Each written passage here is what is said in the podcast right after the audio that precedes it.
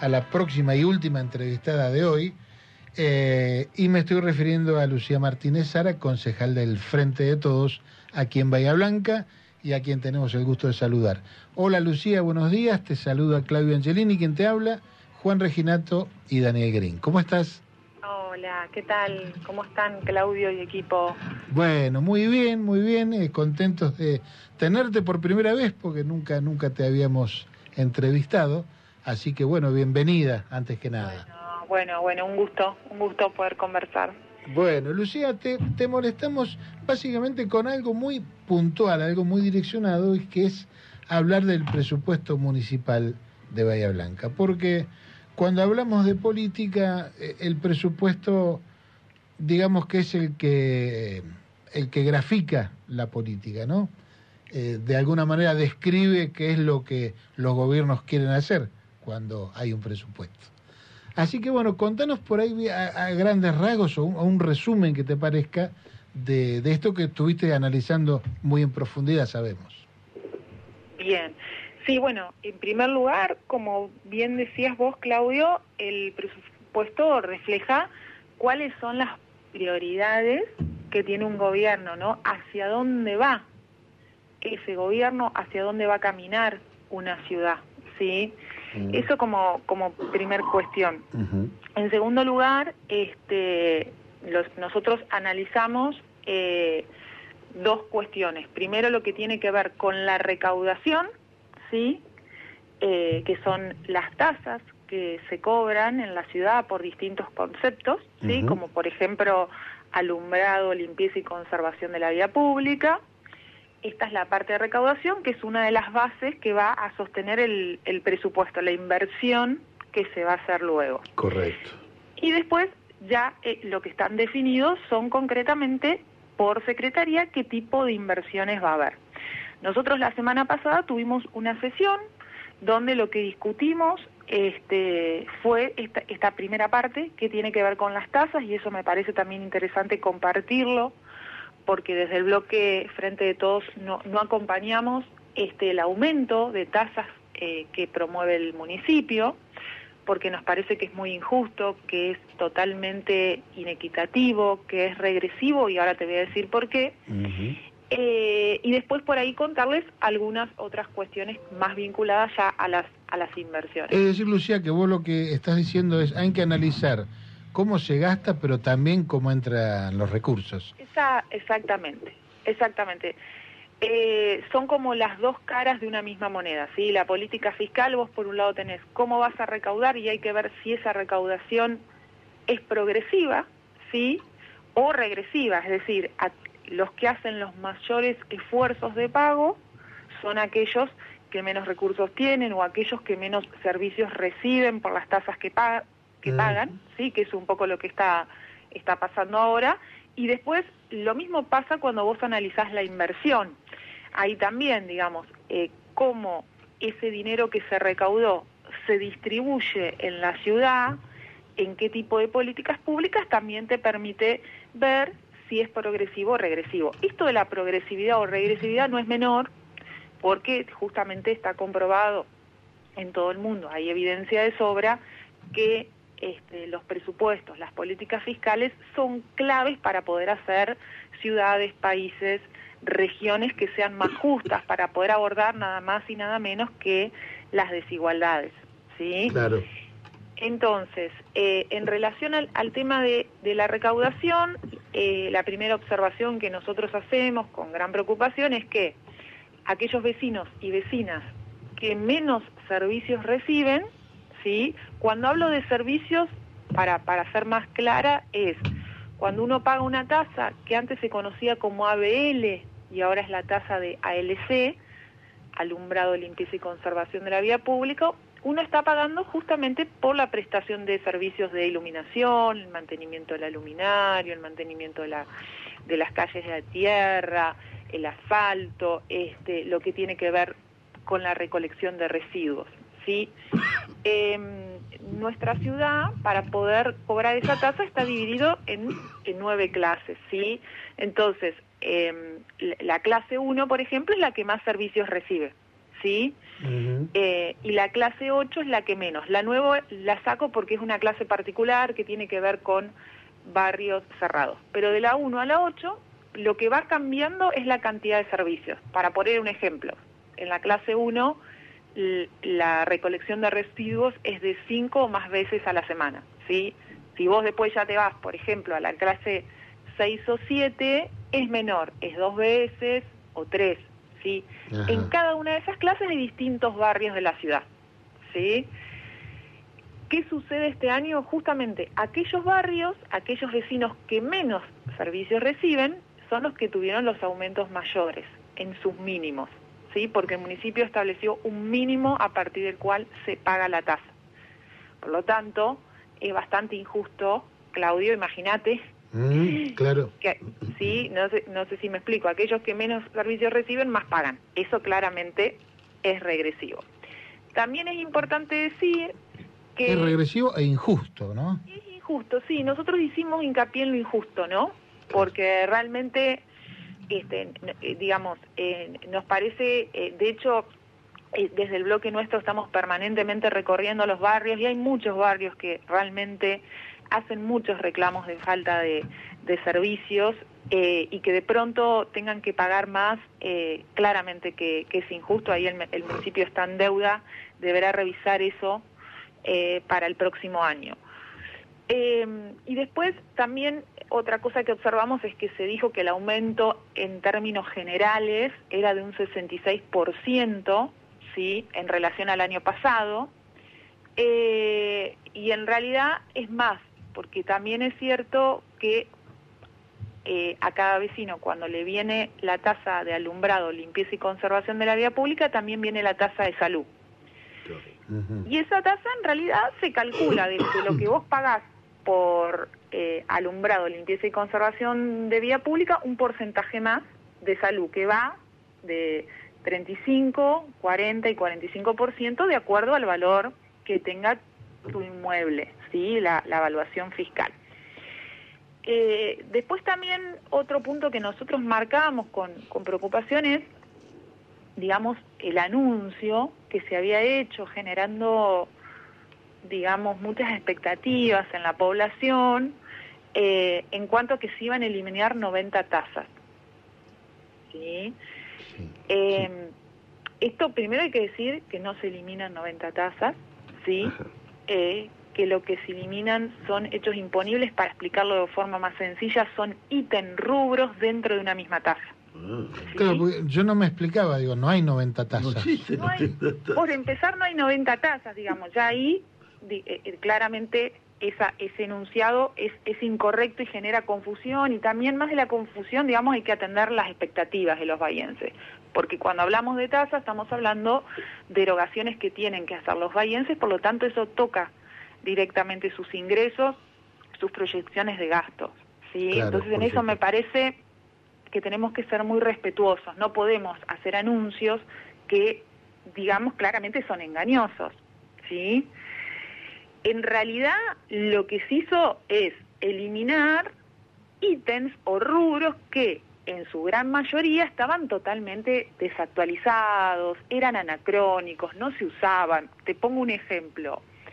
Eh, cuando vos pedís una copia de un boletín oficial, cuando vos pedís una copia de un diario de sesiones, eh, se eliminó, por ejemplo, eh, lo que te cobraban por pedir una constancia de un expediente archivado, se eliminó eh, lo que eran lo que se cobraba, por ejemplo, por publicidad con animales, algo totalmente anacrónico, digamos, hoy tenemos legislaciones claramente que tienen a proteger este, a los animales, eh, de hecho en la mesa del Consejo, en, perdón, en el Consejo hay una mesa con mucho compromiso, con muchas organizaciones que, que aborda toda la problemática animal, eh, bueno, como te digo, se, se eliminaron rubros que realmente eran o insignificantes o ya estaban para la época totalmente fuera de, lugar.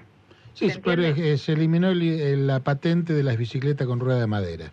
Supongo. Exactamente, o sea, me, me, gusta porque lo, lo, lo graficás de una manera que realmente puede uno medir el impacto. Salvo excepciones, digo excepciones porque por ahí hubo cuatro este, o cinco ítems muy puntuales que por ahí generaban un beneficio, pero estoy diciendo cuatro o cinco de 90 que se habían anunciado. ¿sí? Por ahí podemos mencionar en derechos de construcción aquellas viviendas unifamiliares, por ejemplo, este, hasta 100 metros cuadrados no, no van a pagar derechos de construcción o algo que tiene que ver por ahí con la habilitación de, comercios pequeños o, salones de fiesta, por ejemplo, de, de instituciones intermedias, pero digamos que son muy puntuales. ¿sí? Entonces, este es otro punto que el bloque cuestionó este, con, con, preocupación.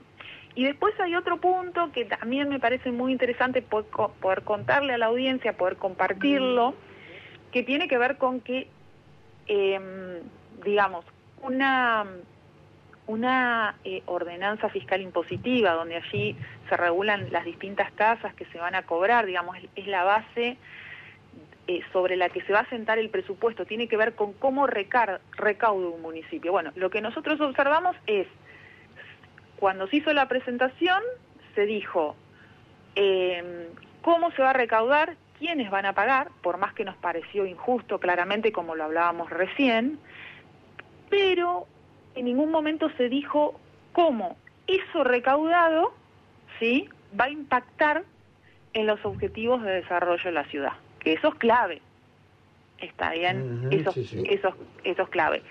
Y tampoco, tampoco digamos, se desarrolló eh, dentro de la política fiscal incentivos eh, claros y potentes al trabajo y a la producción. ¿sí?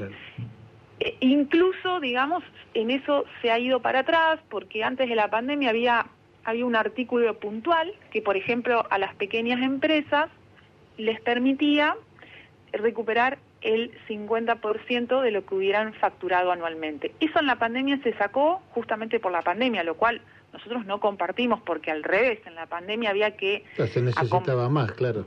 Exacto, se necesitaba más, había que acompañar, apalancar al sector productivo, sobre todo al sector MIPYME, eh, que por ahí estaba sufriendo, digamos, más fuertemente consecuencias que tenían que ver con, con la pandemia. Bueno, ese artículo en la pandemia se modificó y se llevó del 50% al 25% y sigue en el 25%.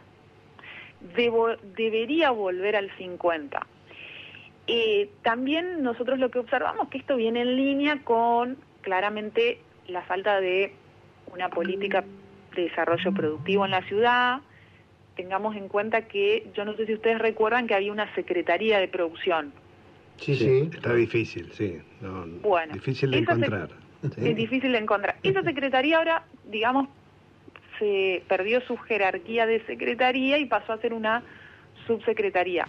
El bloque de Frente de Todos el año pasado, este, en discusiones que se dieron en el marco del contexto electoral, había solicitado mucho porque hubiera una secretaría de producción, que Bahía Blanca, una ciudad como Bahía Blanca, que es llamativo, más grande, que no hubiera era llamativo.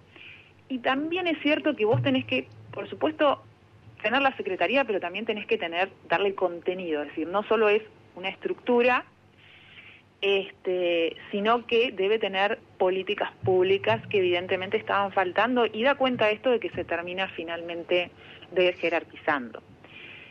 Eh, y también a la parte productiva se habló, o sea, eh, el oficialismo, o sea, Juntos por el Cambio hablaron de que habían el año pasado promovido una ordenanza de promoción industrial, cuando en realidad nosotros esa ordenanza, y que se relaciona por supuesto con la política fiscal, no la acompañamos porque había un montón de puntos que no estaban, un montón de propuestas, hicimos un pool de propuestas muy fuerte, muy interesantes para agregar, que no se agregaron, y tenía que ver con justamente tener en cuenta, reconocer que la ciudad tiene un componente importante, sustantivo, de micro, pequeñas y medianas empresas, que debería haber segmentación en los beneficios.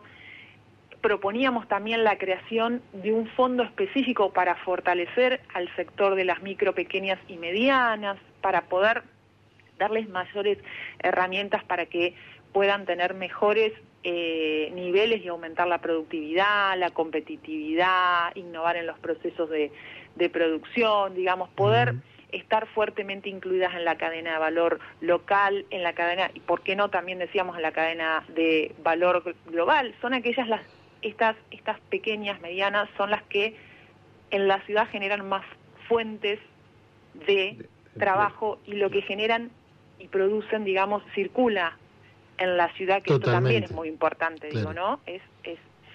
Entonces, bueno, ahí, ahí también podemos decir que hubo un, un, un punto eh, fuerte que planteó el bloque. En suma, digamos, yo lo sintetizo porque por supuesto la exposición fue muy larga, en suma, digamos, todas estas cuestiones hicieron que nosotros no acompañemos estos aumentos de tasas injustos, este, inequitativos y regresivos que promueve el municipio de Bahía Blanca. Ahora, si querés, podemos pasar a, la otra parte. Sí, mira, eh, Lucía, el tema es que nos, nos estamos ya quedando sin tiempo. Ah, bien, eh, Lo que pasa es que son temas muy complejos, ¿viste?, para analizarlos en 10 minutos.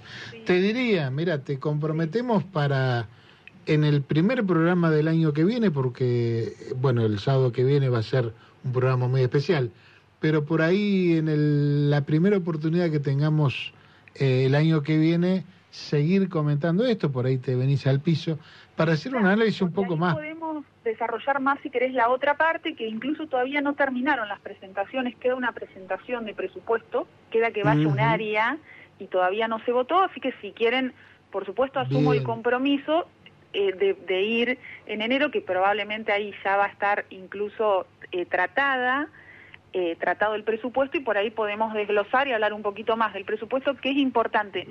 Pero te digo, Claudio, esto que hablamos recién es clave, porque esto afecta a todos los bahienses, tiene que ver con las tasas que pagan las familias bahienses y las tasas que se paga por toda la dinámica, digamos, que tienen este, las empresas de nuestra ciudad, o sea, tiene que ver con toda la ala productiva de la ciudad. Por lo tanto, es un tema este, de, importancia y que ya te digo, después impacta anualmente. Eh, sí, sí, de hecho, digamos, del momento que afecta la actividad económica en forma global, eh, afecta el empleo, bueno, lo que ya sabemos, ¿no? Eh, más en, en, en, una ciudad que, que necesita, bueno, como todo el país, pero que necesita generar empleo, actividad económica y desarrollo, ¿no? Así que por eso es tan importante. Así que bueno, te tomamos el compromiso, Lucía, de primer programa de 2023 volver a juntarnos y seguir analizando sí, esto. Cómo no, me, me, encantaría, eh, me encantaría. Muchísimas gracias. Así que muchísimas gracias por este rato eh, y muchas felicidades para el 2023, por supuesto. Bueno, bueno, y, y mañana también, ¿no? Mañana qué día importante, este, que que juzgamos, este, así que eh, esperemos este, a, la, a la tarde estar estar compartiendo el festejo y la alegría. Por supuesto que sí. Nuestra querida ciudad. Los argentinos nos merecemos la alegría. sí, totalmente, totalmente. Bueno, bueno, un, beso muy grande. Un abrazo grande a ustedes y a la audiencia. Hasta luego. Hasta luego.